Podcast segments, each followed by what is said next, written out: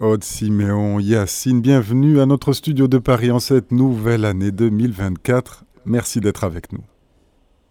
Merci Olivier, merci à Radio Maria euh, de ce rendez-vous euh, mensuel auquel la Fraternité du Bon Larron euh, est très heureuse de participer. Alors cette fraternité, je le rappelle pour nos auditeurs, est une association catholique qui a été créée par un aumônier de prison qui avait à cœur ben, d'annoncer la bonne nouvelle à tous ceux qui souffrent derrière les barreaux, d'annoncer un message d'espérance. Rien n'est jamais perdu, tout est toujours possible, et on sait bien que ben, le bon larron, c'est le premier dont on est sûr hein, qu'il est euh, dans les bras du bon Dieu au paradis. Euh, après une vie de bâton de chaise, on se doute, et, pourtant, hein, il, est, il est dans les bras du Seigneur. Alors, je voudrais en ce début d'année lancer véritablement un, très grand message d'espérance à tous ceux qui euh, ont quelqu'un, euh, un proche, un ami, quelqu'un de leur famille derrière les barreaux, qui s'inquiètent, à tous ceux qui sont derrière les barreaux, qui sont un peu découragés ou, désespérés, leur dire que bah, tout est possible. Hein. il ne faut pas baisser les bras.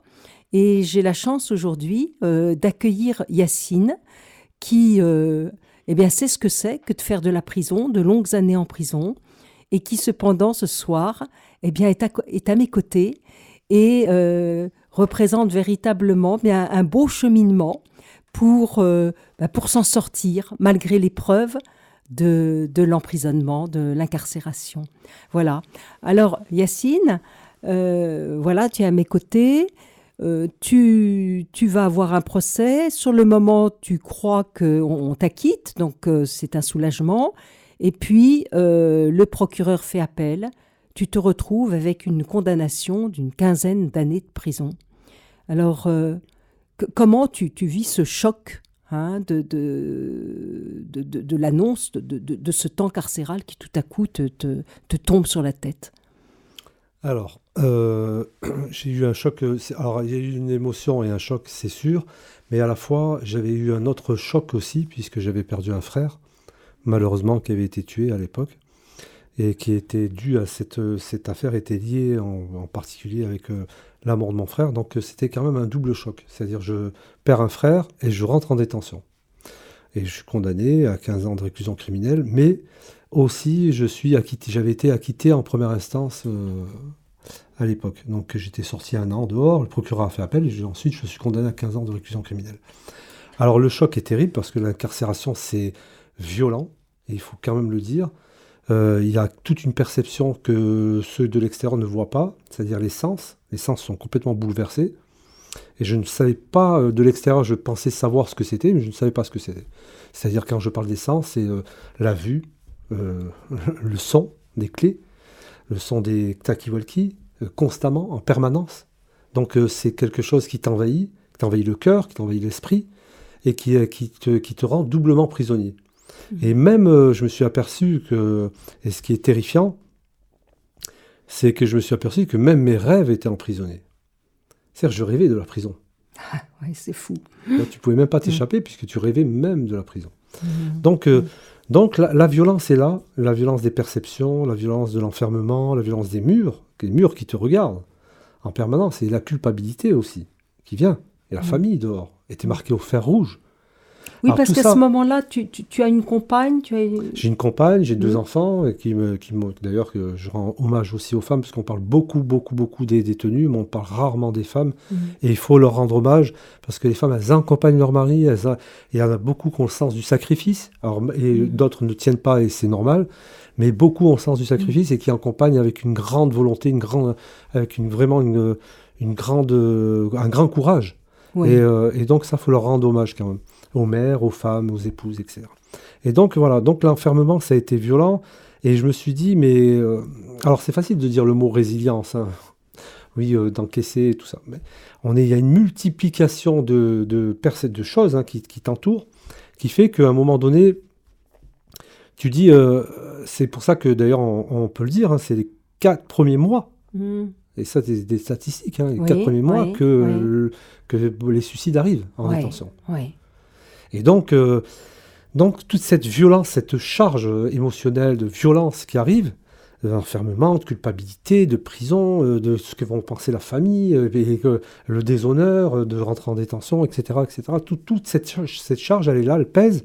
Alors d'autres, pour d'autres, qui ont une criminalité organisée, et qui sont habitués à la prison, c'est différent. Mais il y a d'autres personnes aussi qui ne sont pas habituées à ça et qui rentrent pour la première fois. Mhm. Et là, c'est... c'est, euh, et comment gérer ça? Alors euh, moi, je dis qu'il y a toujours de l'espoir, et heureusement, parce que la vie, elle est bien plus importante que tout. Et, euh, et, euh, je me dis que tant qu'il y a de la vie, il y a de l'espoir et qu'il faut vraiment, vraiment, vraiment s'accrocher. Parce que la- moi, à un moment donné, je me suis dit, tout passe. Mais tout passe. Mm. Et je me suis dit, mais à un moment donné, il faut. il- il- la lumière arrivera. Voilà.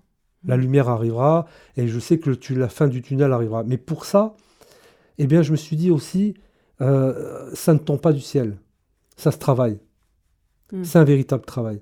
Et moi, ce qui m'a sauvé, je parle à titre personnel, ce qui m'a sauvé parce que j'ai perdu un deuxième frère. Oui. Malheureusement, j'ai perdu un deuxième frère qui était euh, du cancer, qui est mort du cancer, et qui lui était ouvrier, mais qui avait une bonne culture solide et qui avait une culture euh, un peu populaire, euh, artistique, littéraire, etc. Pas littéraire, plutôt musicale, Mhm. et qui m'avait laissé des CD. Voilà. Et l'aventure, en fait, a commencé comme ça. Alors, il est allé déjà te rendre visite, et ça, c'est quand même formidable quand la famille euh, ne laisse pas tomber, et malgré, comme tu dis, ce sentiment de honte, de déshonneur, de culpabilité, quand la famille euh, continue hein, de, de- de faire signe à celui qui est derrière les barreaux. Je pense que ça, c'est très important. Eh bien, bien sûr, on ne va pas rajouter euh, du malheur au malheur. Hmm. pas rajouter. Il faut.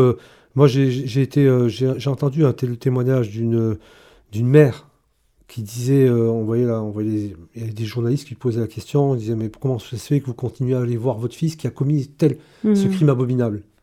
Elle dit mais c'est mon enfant, Voilà. C'est mon enfant. C'est mon enfant. C'est un petit peu, je dirais, ce que, ce que, le, euh, ce que le père de l'enfant prodigue dit. Quand, hein, quand, quand son enfant prodigue revient, euh, c'est la fête, parce que c'est son enfant, euh, quoi qu'il ait fait, c'est son enfant. son enfant. Et je pense que c'est le Seigneur vis-à-vis de nous. On, on est ses enfants, ça c'est sûr. Alors donc, ce, ce frère va t'offrir des CD, et, et- et là, ça va être une porte ouverte à, à une découverte pour toi. Alors, je le dis euh, aux détenus, je le dis souvent, euh, et je le dis même autour de moi, je dis, il n'y a pas de...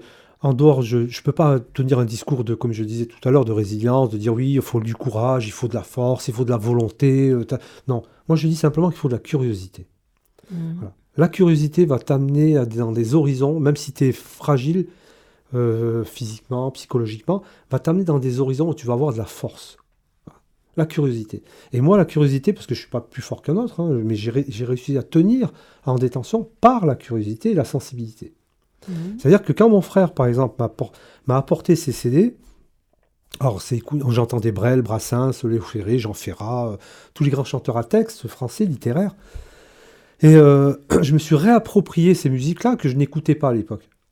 Et oui, par parce affect- que, euh, je veux dire, ton milieu, c'est quand même un milieu maghrébin, même s'il est français. Milieu d'origine maghrébine, euh, de cité, euh, Voilà. de, de, de- voilà. Et oui, et il faut le dire, il y a une déshérence culturelle. euh, La voilà. culture, c'est plutôt le rap que. Voilà, c'est plutôt une culture plutôt que- rap, de violence, de Mm. voilà donc qui, qui- pas que de violence. hein, je veux Mm. pas, je veux pas quand même généraliser, mais mais je, Mm. je dis il y avait pas, on n'était pas dans le, le côté raffiné Mm. où on amène de la réflexion profonde et qui, qui peut te permettre de de, de, de, te- de t'amener à d'autres portes à laquelle je vais vous, je vais vous dire aujourd'hui. Mm. C'est-à-dire que quand j'ai écouté, par exemple, euh, Brassens, à un moment donné, Brassens parle de Paul Valéry. Mm. Dans Supplique pour un enterrement sur la page de 7, il parle de Paul Valéry. Je, je- hop, je vais à la bibliothèque, qui est Paul Valéry? Je me dis, mais comment ça se fait qu'il dit dans sa chanson déférence envers Paul Valéry? Je me dis, il y a encore au-dessus de, de Brassens qui écrivait remarquablement bien. Alors tout à fait. Alors là, je crois que c'est important de dire à nos amis de la prison, bah, sûrement là où vous êtes, il y a une bibliothèque, il y a une possibilité peut-être euh, d'avoir des, cours de littérature. Euh, Du moins, j'ai été professeur moi-même en prison, donc je sais que c'est une possibilité qui parfois est offerte. N'hésitez pas à justement à, avoir cette curiosité euh, d'a- d'aller emprunter des livres, d'a- d'aller à des cours de littérature, même si au départ c'est pas du tout votre environnement, votre univers. Alors là, c'est par- particulièrement difficile parce que quand je dis, par exemple, on peut, je sais qu'on ne peut pas dire, il y a des détenus, on ne peut pas leur dire va à la bibliothèque, va prendre un livre, va lire. ça ne marche pas comme ça. Euh, excusez-moi, hein, mais ça ne marche pas comme ça. Parce que ça ne marche par dose homéopathique, c'est-à-dire mhm. par euh, déjà, c'est-à-dire, il faut partir toujours du principe de dire, parce que un jour je l'avais écrit ça, j'avais mhm. dit oui, euh, j'avais l'impression, parce que physiquement c'est dur de lire, pour celui qui n'a pas l'habitude. Oui, C'est dur de lire. Oui. Moi, j'avais lu les premières pages, j'avais les yeux, d'ailleurs, j'avais dit, j'avais dit, j'avais l'impression que les, mes yeux soulevaient les mots comme des haltères. Hmm. Tellement c'était dur. Hmm. Je passais une phrase, deux phrases, et sans compter que tu es pollué, des choses nocives arrivent euh, de tous les côtés, de ta famille, des problèmes. Ça fait que tu lis une, phrase, ta tête, elle part ailleurs, et c'est fini. Et donc, c'est extrêmement difficile d'avoir cette, cette attention, d'avoir une lecture lente et méditative, etc. Ce n'est pas évident. Hmm. Donc, donc c'est vraiment, moi je dis simplement qu'il faut partir toujours, toujours d'une petite curiosité d'un personnage et de dire voilà, qui est ce personnage et qu'est-ce qu'il a fait et pourquoi et comment. Tu parles d'image au départ. Mmh, mmh. Et là, on peut cultiver tout doucement euh, une, curiosité qui avance, voilà, et qui avance lentement et sûrement. Mmh. Et c'est le travail que j'ai fait réellement à, titre personnel. J'ai développé un peu des, une appétence intellectuelle hein, parce que j'ai énormément intellectualisé ma vie à un moment donné puisque je suis allé très loin. J'ai commencé à, à, découvrir la littérature, dans toute sa profondeur. Euh, d'ailleurs, même Bernanos, puisque je suis, euh, on peut en parler hein, de Bernanos, le, journal du curé de campagne. Mm. Alors ça, c'est la fin. Hein. c'est vraiment l'apothéose d'une ascension. C'est assez remarquable parce que qui ascension. encore Bernanos hein, Et d'une ascension. Et d'ailleurs, et d'ailleurs, j'aimerais euh, ajouter quelque chose quand Bernanos dit une chose extraordinaire, puisqu'on est dans la douleur, là, dans la douleur physique de la prison. Bernanos, il dit, je crois que c'est je crois que c'est dans le journal du curé de campagne, je crois. Hein, mhm, que je, mhm. Il dit à un moment donné, le, le, pour comprendre la vérité de l'homme, il faut savoir s'emparer de sa douleur. C'est mhm. extraordinaire. L'homme souffre, si tu ne sais pas qu'il souffre, tu ne pourras pas le comprendre. Et à partir de là, euh, voilà, donc pour revenir un peu à cette appétence, que je découvre des auteurs autour de moi, j'ouvre des portes, c'est dans les chansons. J'écoute Jean Ferrat, il parle de Mayakovsky, moi je ne sais pas qui était Mayakovsky, Garcia Lorca, j'apprends qu'il est mort en Espagne en 1936, à l'époque de Franco, et qui mhm. sait, et pourquoi, et c'est quoi ses poésies, et je lis des poésies, et je et j'ouvre des portes et tout. J'atterris sur Bernanos, et Céline, euh, bon, mhm. après le voyage au bout de la nuit, etc. Je lis, hein, je lis tout. Et je commence à lire après, je découvre même Léon Blois, 19e siècle, extraordinaire, une pépite. Hein. Alors là, c'est euh, du lourd parce que c'est un, un, monument littéraire. Et en plus, d'ailleurs, il écrit dans La femme pauvre que j'avais lu.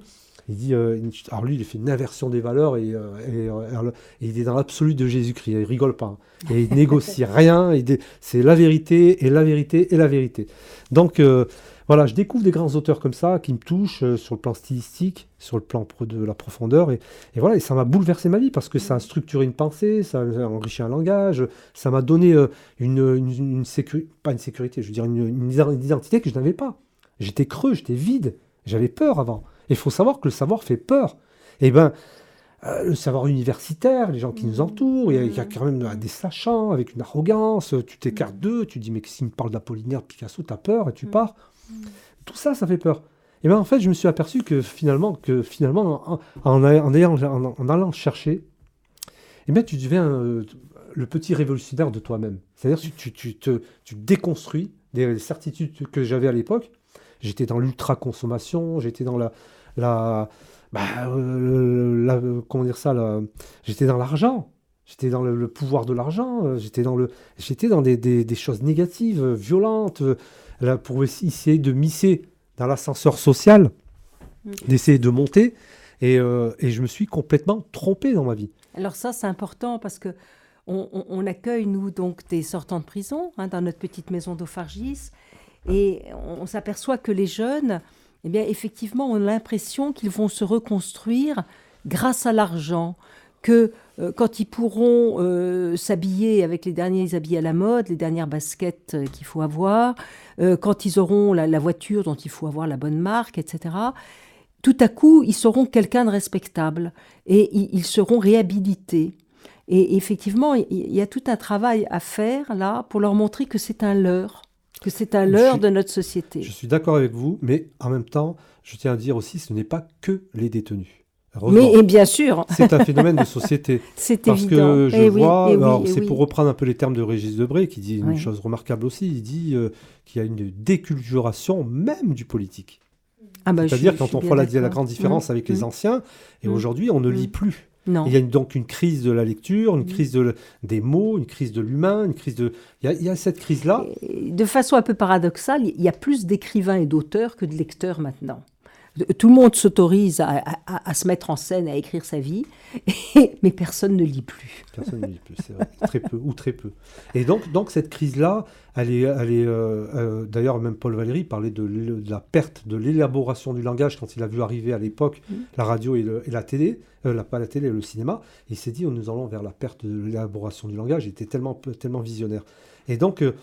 euh, je dis qu'il faut remettre vraiment, hein, Mhm. vraiment le goût de la, alors je dis pas pour les détenus, le goût de la curiosité, Mhm. Euh, se poser des Mm. bonnes questions, regarder qui nous entoure. Moi, j'étais avec un Russe, par exemple. Je donne un exemple. hein. Je, je, me- je, je- suis en promenade. Je, me, je me promène, euh, je parle avec un Russe. Dieu, ce Russe-là, j'ai atterri à Dostoïevski. Ah oui. Il me parle, atterri de. Alors, je, fais un raccourci, hein, mais Mm. je parle de sa culture, je parle de, je lui pose des questions. Et il y a une force qu'il faut pas oublier. Bien sûr, la lecture, c'est hyper important, mais il y a aussi la transmission euh, orale. Mhm. C'est important. Et c'est très important. Et tout ça, ça m'a énormément, en- énormément enrichi parce que j'ai été. euh, alors, il y a tout un travail aussi, attention, parce que je dis bien, ce travail-là, il est nécessaire par la volonté, le travail, la curiosité, la discipline, etc. Et, euh, et si tu ne te prépares pas en prison, Mhm. tu ne peux pas préparer ta liberté. Alors ça, Et je crois que c'est très important. C'est hein. fondamental. C'est que finalement, ce temps de la prison doit pas être un temps mort, un temps vide, un temps où simplement, on- je dirais, on coche les murs, en- les, les- les jours en se disant quand est-ce que je vais sortir. C'est un temps où il faut effectivement préparer sa sortie pour, une fois sorti, que véritablement on sache où on va, euh, quel sens on a envie de donner à sa vie désormais, et, comment on va véritablement être maître de sa vie. Exactement. Vous savez, je vais vous donner un petit exemple. Un jour, j'étais en promenade avec un détenu, je ne citerai pas, mais quelqu'un qui était que, que j'aimais beaucoup. Et euh, il me parlait de... Il était sincère. Il était sincère. Il voulait changer. Mais vraiment. Et il m'a dit, je veux changer, j'en ai marre, je suis toujours dans les trafics, etc. etc. Il, était- il appartenait à un réseau euh, quand même qui était, qui était une grande criminalité. Et il dit, j'en ai marre, je perds mes enfants, je perds ma femme, ma femme, j'ai perdu ma femme, etc. C'est l'essentiel. Je me suis battu toute ma vie pour avoir du matériel, de l'argent, pour pouvoir construire une famille. Et finalement, j'ai perdu ma femme et mes enfants parce que j'avais ces valeurs négatives-là. Mhm. Et donc, il dit, j'en ai marre. Et je veux arrêter. Il était sincère. Et je fais quatre tours de promenade avec lui. Et je lui dis, mais il y a une chose que tu n'as pas compris. C'est que on a fait quatre tours et tu m'as parlé d'argent, Mhm. tu m'as parlé de pouvoir, tu m'as pas tout ce que Spinoza ou même dans la Mm. religion, hein, même Saint-Augustin hein, balaye d'un revers de main. hein. Mais tout c'est, je lui ai dit, je lui ai dit, mais t'es prisonnier, t'es piégé de ça. Je Mm. débarrasse-toi de ça d'abord. Et ça, c'est un travail. Et le jour où tu te, tu débarrasseras de ça, tu pourras dire j'ai envie de changer. Mais c'est avant tout, il faut, c'est un travail. Et ça, je le dis aux détenus, le travail, c'est de regarder autre chose qui va vous enrichir doublement de tout ce que vous êtes piégé, parce qu'ils sont piégés. Ils sont piégés de cette ultra-consommation, cette violence qu'on leur propose. Vous savez, je pense à René Girard, qui avait travaillé sur la, Mhm. la rivalité mimétique, il disait. C'est dans la violence, Mhm. je crois que dans la violence c'est Mhm. sacré, mais qui disait la rivalité mimétique, c'est-à-dire on veut ce que l'autre il a. Mais c'est tout. On veut, on, veut copier. Une paire de Nike, on, veut, on copie, on copie, on copie, et, et c'est la courte effrénée vers le, vers le, la conso- l'ultra-consommation. Ça, c'est hyper dangereux. Et c'est pour ça que, bon, Alors, ce qui est intéressant, c'est que tu dis, c'est ce que je dis aux détenus. Ça veut dire que ce qui est formidable, c'est que tu, tu- vas t'en sortir, mais au lieu euh, de faire cavalier seul et de, et de te dire, ben moi, euh, voilà, je, m'en sors bien, euh, je vais avoir un poste dans les musées, je vais avoir finalement une carrière assez brillante, tu vas avoir quand même le souci d'aider tes frères hein, qui, qui sont en tôle ou qui sortent de tôle et qui sont paumés. exactement. Mais avant, je suis sorti parce qu'on avait créé un musée en détention à Réau, et c'est Jean-Paul Cluzel qui m'avait euh, qui m'avait tendu la main. C'est le président à l'époque de la Réunion des musées nationaux, et c'est important de dire que les rencontres euh, sont vraiment euh, fondamentales. C'est vraiment Mhm. euh, hyper, hyper, hyper important de faire des bonnes rencontres. Et donc j'ai fait cette rencontre-là, des gens qui m'ont tendu la main, mais cette main tendue, elle est quand même, euh, elle n'est pas, elle pas tendue, c'est-à-dire il faut la prendre, mais il faut savoir la prendre. On ne prend pas une main tendue pour en faire n'importe quoi. Il faut avoir le sens aussi des valeurs, parce qu'il faut se dire euh, de la loyauté. Mm. Quelqu'un qui tend la main, on ne mord pas la main qui nous a été tendue. Donc il faut quand même y mettre de la volonté, euh, de, la discipline, de la rigueur et de la, fidélité. Et c'est ce que j'ai fait. Jean-Paul Cluzel m'a proposé une perspective d'avenir professionnel. J'ai travaillé au musée Picasso euh, pendant trois ans et à la Réunion des musées nationaux pendant deux ans. Et à côté, je faisais énormément de bénévolat autour des banlieues pour essayer de transmettre le goût de la littérature française, de l'histoire de France et, euh, et, euh, et l'amour que j'ai pour l'histoire de France. hein. Et donc, je, leur dis aussi, ne vous faites pas piéger. Tu vois, Aude, comme je Mm. te disais tout à l'heure, Mhm, mhm. ne te fais pas piéger par ces filets de- Mm. d'apparence qui, vont essayer de t'exclure. Va chercher la culture française, épouse-la et prends-la.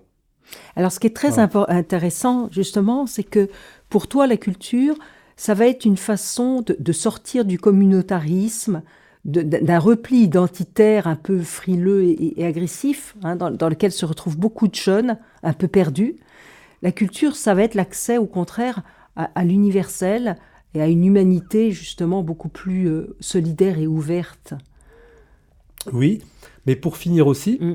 c'est-à-dire qu'à un moment donné, euh, je travaille et ensuite il y a le, j'arrête les musées euh, au musée pour essayer de faire autre chose. Là, il y a le Covid qui arrive. Ah, Donc, ouais. Ouais. Et le Covid arrive, et moi, je, je tombe un petit peu dans le désespoir. Je ne trouve pas de travail, et j'ai postulé de partout, partout, mais de partout. J'ai envoyé 200 CV, j'ai tapé à toutes les portes, et beaucoup de portes m'ont été fermées.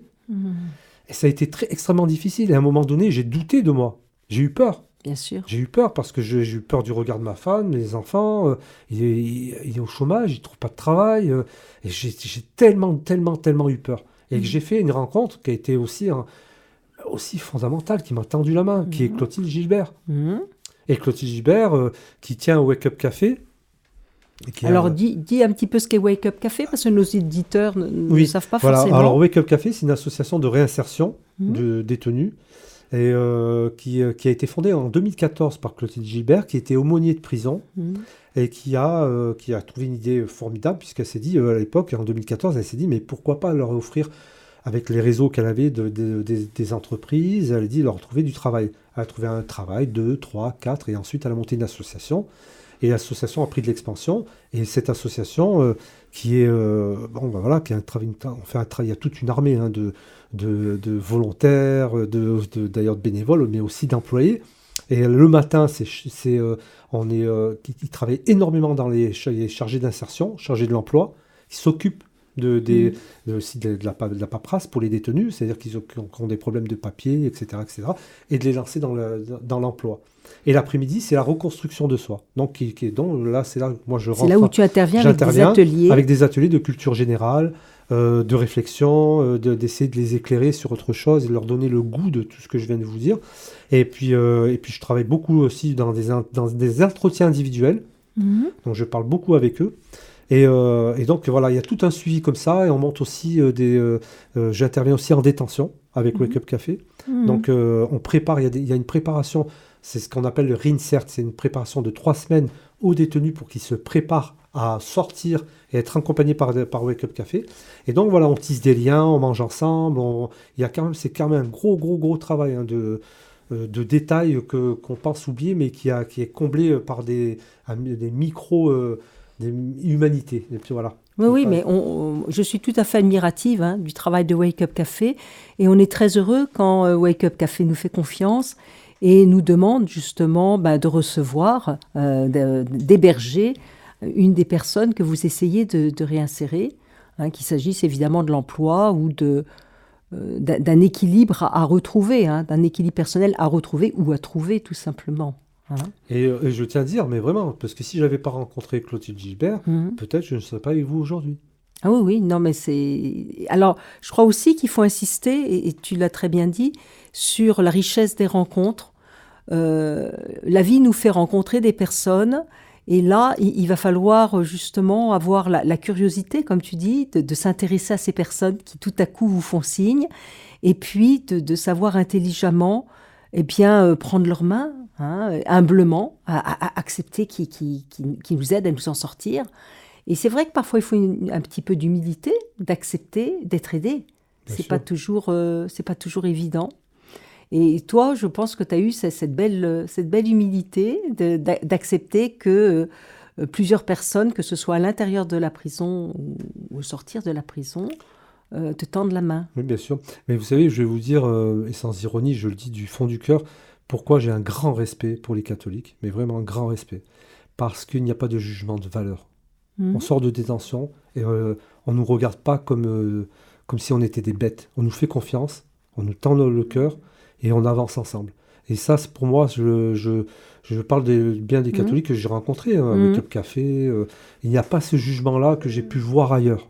Voilà. Et ça, c'est très important parce que quand tu portes, ton, tu portes euh, déjà un sac qui est lourd, hein, un sac mmh. à dos euh, de ton passé qui est lourd derrière toi, et si on l'alourdit un peu plus, eh bien, je pense un peu à la phrase de Bernanos qui disait, pour revenir sur lui, il disait Le véritable ennemi de la société n'est pas celui qu'on tyrannise ou qu'on exploite, mais c'est celui qu'on humilie. Quand tu humilies les gens, eh ben, tu en fais des ennemis. Eh mhm. bien, moi, quand je rencontre, euh, j'ai rencontré des catholiques, ils n'ont jamais eu ce, mhm. jugement de valeur. Alors là, il y, a quand même un travail à faire hein. dans les mentalités du grand public, hein, justement, parce que bon, bah, les catholiques, ils sont quand même, ou les chrétiens sont quand même assez minoritaires maintenant dans la société. C'est effectivement ne pas juger. On, ne sait pas, on ne connaît pas l'histoire de, de, ceux qui, à un moment, ont pu transgresser les lois. On ne, sait, on ne connaît rien de leur vie, on ne connaît rien de leur environnement, de leur famille, de leur éducation. Et euh, c'est tellement facile de jeter la pierre, c'est tellement facile. Et, le Christ, pour nous, Jésus, n'arrête pas de le répéter, il n'est pas venu pour les bien portants, il, est venu pour ceux qui souffrent. Je pense que, l'art, euh, l'art est un langage qui, nous rapproche du Seigneur, c'est quelque chose qui élève notre âme, et euh, je crois que Yacine, eh bien, c'est ce que tu apprends un petit peu à ceux qui sortent de prison, c'est que l'art, qu'il s'agisse de la culture ou qu'il s'agisse de la peinture ou quelle que soit la, forme d'expression, ça va nous permettre d'aller bien plus profondément au, cœur de la personne humaine, voire jusqu'à son identité divine. Est-ce que tu peux nous parler un petit peu de, tes ateliers justement que tu, que oui, tu bien es en sûr. train de faire? Alors moi, je, leur dis souvent que réduire les mots, c'est réduire la pensée déjà. Et euh, c'est en, multipliant les mots, en multipliant la curiosité, euh, en multipliant le goût de la littérature, de la peinture, etc. On multiplie un champ et puis on se structure, comme je dis souvent, le langage, etc. Et euh, par exemple, alors moi j'ai une méthode qui est un petit peu vulgaire, hein, malheureusement. Je vulgarise un petit peu le savoir, mais j'ai pas le choix, parce que je pars aussi de, ce, d'un terrain qui est, qui est, quand même difficile. Il faut être accessible. Il faut être accessible. Alors, par exemple, euh, j'essaie d'avoir, il y a une captation dans ce que je fais qui est un petit peu particulier, euh, c'est-à-dire je vais parler des vies d'abord cabossées mmh, des artistes. C'est-à-dire que Caravage, euh, pareil, a eu une vie, une vie d'ailleurs violente, hein, extrêmement violente. Dans un duel, d'ailleurs, il avait tué un homme à Rome, etc et qui est parti dans son périple à Naples et qui s'installe à Malte, etc. Et qui était protégé d'ailleurs par l'ordre maltais et qu'on appelait ça le pouvoir du pinceau à l'époque. Et donc, je, quand je parle d'abord de Caravage, avant de les amener vers la culture, je leur parle de ces vies cabossées qui se mmh. sont élevées mmh. par. Mmh. Et donc, je, parle pareil pour les grands artistes comme Verlaine, etc., Rimbaud, etc., Donc, je multiplie un peu le champ de, ces vies cabossées pour essayer de les amener. Mais ben, ça capte. Bien sûr, bien sûr, parce qu'ils peuvent se projeter, ils, peuvent euh, se sentir concernés. Et se sentent représentés. Ou par exemple, je parle, il n'y a pas longtemps, j'avais fait un atelier aussi sur Vaux-le-Vicomte, le château de Vaux-le-Vicomte, mmh. sur Nicolas Fouquet, qui mmh. avait été enfermé par Louis XIV à l'époque, et Colbert, etc., mmh. et qui avait, qui avait pris perpétuité. Bah oui, le pauvre. Qui a pris perpétuité, le pauvre, qui a été enfermé. Et donc, euh, donc voilà, je raconte ces histoires-là, je raconte pour rentrer dans l'histoire de France et pour aimer l'histoire de France. Et ça, c'est important. C'est-à-dire, je passe par des chemins un peu tortueux, cabossés, pour les amener à quelque chose de fort et croyez-moi que. Alors, je suis fier hein, de ce que je fais parce que pourquoi? Parce que euh, j'ai des retours qui sont formidables. Hmm. Quand on me dit Ah, Yacine, ah, Colbert, tu te rends compte ce qu'il a fait? Et il me raconte, euh, il me raconte toutes, les, euh, toutes les histoires de, de, de, de, tout ce qu'on a pu s'enseigner mutuellement, puisque même eux m'apportent aussi des, hmm. ensuite des références et on rebondit sur des, des, des, faits historiques et tout. Et bien, ça, pour moi, c'est ma grande fierté. C'est-à-dire de, dire voilà, il y a, il y a, on, on doit aimer la France, parce que la France est un pays formidable. Il ne faut pas s'enfermer dans un communautarisme. Ça, c'est, euh, ça mm. peut être dangereux, mm. parce que mm. c'est extrêmement dangereux, parce qu'on s'enferme, on, on, va commencer à être intolérant, etc. Et on va s'enfermer dans des fausses vérités, etc. Donc je dis, je dis qu'il faut faire attention à ça. Et il faut que même si on a, même si d'autres vivent qui est une réalité, vivent la discrimination à l'embauche, au logement, euh, qu'il y a des réalités qui sont, euh, qui, sont douloureuses, voilà, factuelles mmh. et douloureuses. Il faut, il faut, il faut lutter contre ça. Et pour la façon, la meilleure façon de lutter contre ça, eh bien, il faut embrasser la culture française. Voilà. Alors ça, c'est quand même, c'est quand même très beau parce que à, un moment là où en fait de plus en plus on se dit il, faut qu'ils retournent dans leur pays, tous ces emmerdeurs, hein, c'est ça, euh, de dire à ces personnes, écoutez, euh, si vous avez toujours vécu en France, elle peut quand même vous apporter beaucoup de choses. Elle a une culture formidable. Vous pouvez l'aimer, ça peut être la vôtre. on peut la partager. C'est pas qu'à nous. et, au lieu effectivement d'être dans le rejet, le repli, d'être, comme tu l'as dit, la curiosité, l'ouverture, le partage. Euh, c'est formidable. Exactement. D'ailleurs, même euh, Clotilde Gilbert qui avait trouvé le, fameux slogan euh, changer nos regards. Mhm. Il faut changer mhm. nos regards. C'est, on, on, dit, voilà, il faut ça, pour avoir le sens de l'altérité, hein, mhm. comprendre l'autre, comprendre d'où il vient, etc. Et ça va dans les deux sens. Hein. Bien sûr. il faut comprendre et il faut tendre la main à l'autre, mettre des passerelles et ensuite faire, disons, moi je dis souvent, euh, il ne faut pas être dans l'esprit de confrontation, mais dans l'esprit de fécondation. Voilà. Tout, tout à fait. De même qu'il ne faut pas... Fécondation réciproque. Bah, tout à fait. De même que nous, on dit, il ne faut pas dévisager, il faut envisager. Envisager, ah, c'est encore plus beau. Hein, voilà, mais c'est un mot de Cocteau, hein. ce n'est pas nous qui l'inventons. Euh, non, mais je crois, je crois que c'est très important, justement, à un moment où notre société de plus en plus euh, se divise. Hein. Euh, de dire mais non, même si on, est issu de mondes différents, on peut se retrouver, c'est possible, c'est la, fraternité, tout simplement, c'est la fraternité. Exactement. on est tous enfants de Dieu, et, quelle que soit la couleur de notre peau, quel que soit le, pays d'où sont nos racines, mais simplement, effectivement, il faut être dans, le partage, dans, l'échange, dans la curiosité, l'ouverture. Et, là, je crois que c'est un beau message, Yacine, de paix, que tu nous donnes à l'aube de cette euh, nouvelle année, euh, où on, a vraiment envie de dire à tous nos amis de la prison, euh, vous pouvez vous en sortir, c'est tout à fait possible. qui que vous soyez, soyez curieux, soyez ouverts, ayez envie de, profiter des opportunités qui vous sont données, des rencontres que vous pouvez faire. surtout, allez-y. je rappelle que nous, on fait aussi, on participe à des programmes de justice restaurative et, surtout, si on vous le propose là où vous êtes, eh bien, inscrivez-vous parce que c'est l'occasion de rencontres extraordinaires et puis de, méditation sur son parcours de vie. Tout est toujours euh, possible, comme tu l'as dit, euh, tant qu'il y a de la vie. Euh, tout est inventé, tout est à créer. Et, vraiment, on y croit. Alors, je voudrais rappeler aux, auditeurs que si vous avez donc de la famille dans la en prison, euh, nous, recherchons euh, des personnes derrière les barreaux qui souhaitent correspondre, qui souhaitent écrire des lettres, qui souhaitent justement tendre, euh, tendre leurs mains vers quelqu'un d'autre, parce qu'on a beaucoup de personnes bénévoles de l'extérieur qui sont curieuses de vous, qui ont envie de vous approcher, qui ont envie de vous écouter, qui ont envie de partager un petit peu ce que vous vivez et qui ont envie de vous aider. Et elles savent que ces partages sont toujours très féconds, très riches. Donc n'hésitez pas à demander des correspondants donc, euh, ou bien en, écrivant La Fraternité du Bon Larron, 4 rue du Pont des Murgers, à Haut-Fargis, 78 610. Euh, ou bien, euh, si vous souhaitez découvrir un peu notre fraternité, eh bien, demandez à, vos familles, à vos amis d'aller sur notre site www.bonlarron en un seul mot.org et on, est là pour, pour écouter ceux qui sont derrière les barreaux, leurs familles, euh, leurs amis, euh, tous ceux qui font partie de, ce monde un peu douloureux, hein, de l'univers carcéral. Nous, on croit que euh, voilà, tout, est possible, la lumière est là et il faut y croire. Alors, un grand merci, Yacine. Ceux qui ont envie de vous connaître un peu plus, ils savent que si ils contactent l'association Wake Up Café, euh, qui, vient dans, qui intervient dans les prisons et puis qui intervient à la sortie de prison et puis qui aide, et ça c'est fondamental, à, à, trouver un emploi, hein, euh, parce que ça c'est vital. Bon, eh bien, euh, voilà, vous allez, vous, vous, vous, faites une recherche sur Wake Up Café, puis vous pourrez retrouver Yacine. bon, qui, est, qui est à mes côtés et qui est véritablement quelqu'un, une personne formidable qui, qui redonne confiance, vraiment confiance euh, en l'humain, euh, quoi qu'il ait fait. Merci beaucoup Yacine. Merci à vous. Merci. Je vous remercie beaucoup pour la- l'antenne euh, de c'est Ave Maria, c'est ça le Radio Maria. Radio Maria, pardon. Radio Maria. Oui, il y a beaucoup Merci. d'Ave Maria Voilà. sur Radio Maria. Il y en a quatre Voilà. par jour. Voilà. Ben, merci beaucoup à Radio Maria de m'avoir invité euh, et vraiment euh, voilà, j'en suis euh, j'en suis touché. Eh bien, nous sommes touchés d'avoir entendu aussi tout ce que vous aviez à dire.